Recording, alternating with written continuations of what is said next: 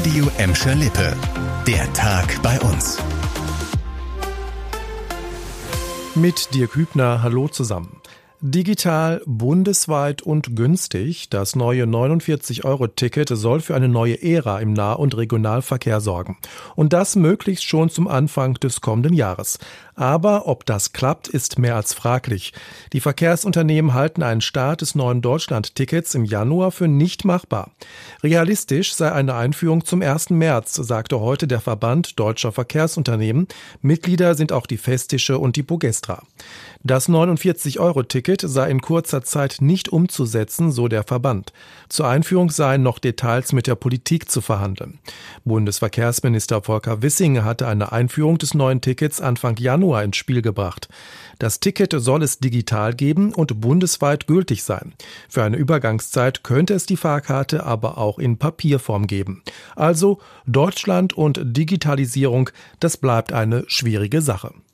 Auch beim nächsten Thema geht es um Digitalisierung und die Schwierigkeiten damit.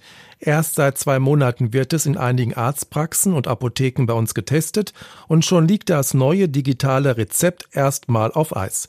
Die Kassenärztliche Vereinigung Westfalen-Lippe hat die Einführungsphase gestoppt. Damit reagiert der Ärzteverband auf eine Entscheidung des Bundesdatenschutzbeauftragten.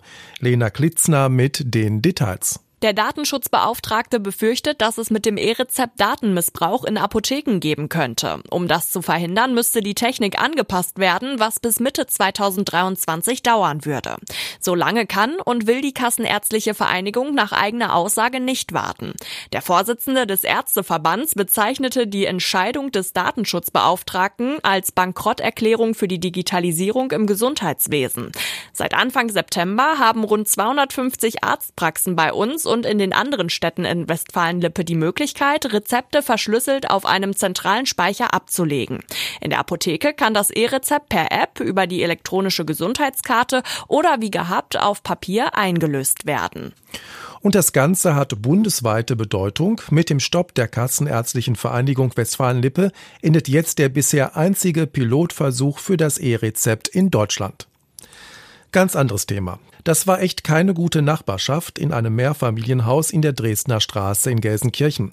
Eine psychisch kranke Frau soll dort ihren Nachbarn tyrannisiert haben. Seit heute steht die Gelsenkirchnerin wegen versuchter schwerer Brandstiftung vor dem Essener Landgericht. Die 72-Jährige soll schon vor der mutmaßlichen Tat immer wieder durch aggressives Verhalten gegenüber Nachbarn aufgefallen sein. Nach mehreren Übergriffen soll die Gelsenkirchnerin im März dieses Jahres Müll auf die Fußmatte eines Nachbarn Nachbarn geschüttet und versucht haben, das Ganze anzuzünden. Dabei wurde sie von einem Zeugen überrascht. Wegen ihrer psychischen Störung sei die Frau nicht in der Lage, das Unrecht ihrer Taten einzusehen, sagt die Staatsanwaltschaft. Das Gericht prüft deshalb eine Unterbringung in einer geschlossenen Einrichtung. Eine Entscheidung dazu soll es spätestens Ende des Monats geben. Das war der Tag bei uns im Radio und als Podcast. Aktuelle Nachrichten aus Gladbeck, Bottrop und Gelsenkirchen findet ihr jederzeit auf radio und in unserer App.